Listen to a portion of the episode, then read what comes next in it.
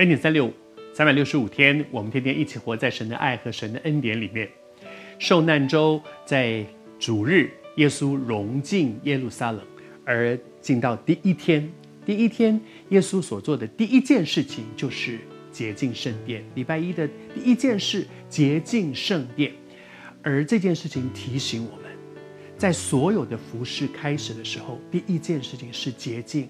我这个人，我的身体是圣灵的殿，求主帮助我们，让我们都成为圣洁，合乎主用，预备自己成为神手中合用的器皿。而耶稣在决定圣殿的时候，到底发生了什么事呢？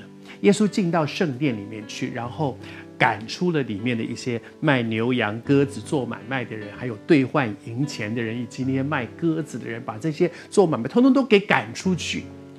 为什么圣殿里面会有这些东西呢？其实从一开始的时候是为了服侍别人的，是为着服侍。那意思是说，你知道那个时候他们四散在各地，因为国家亡了嘛，他们四散在各地。可是以色列人他们的男丁男人哈，二十岁以上的这些成年的男人，一年三次三个节，他们要回到耶路撒冷，到圣殿里面来敬拜。他们从很远的地方来，要来献祭。可是那些牛羊鸽子，他们若要从很远的地方怎么赶过来呢？所以最容易的方法就是带钱过来。然后到这里呢，买现成的，买这边已经预备好的。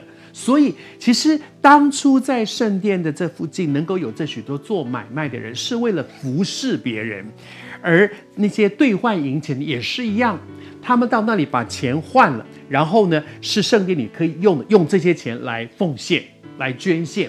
所以这些东西都是都是为着服侍别人。但是你知道为什么耶稣把这些赶过去？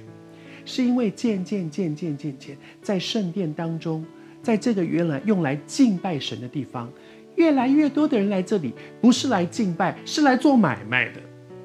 刚刚开始，真的就是为了服侍别人，但是会不会渐渐渐渐的，人的心变直了，焦点也模糊掉了？来到这里的人，其实更多的人，哎，这家摊子比较便宜，那个牛那边的牛卖的比较好，那边的羊怎么样？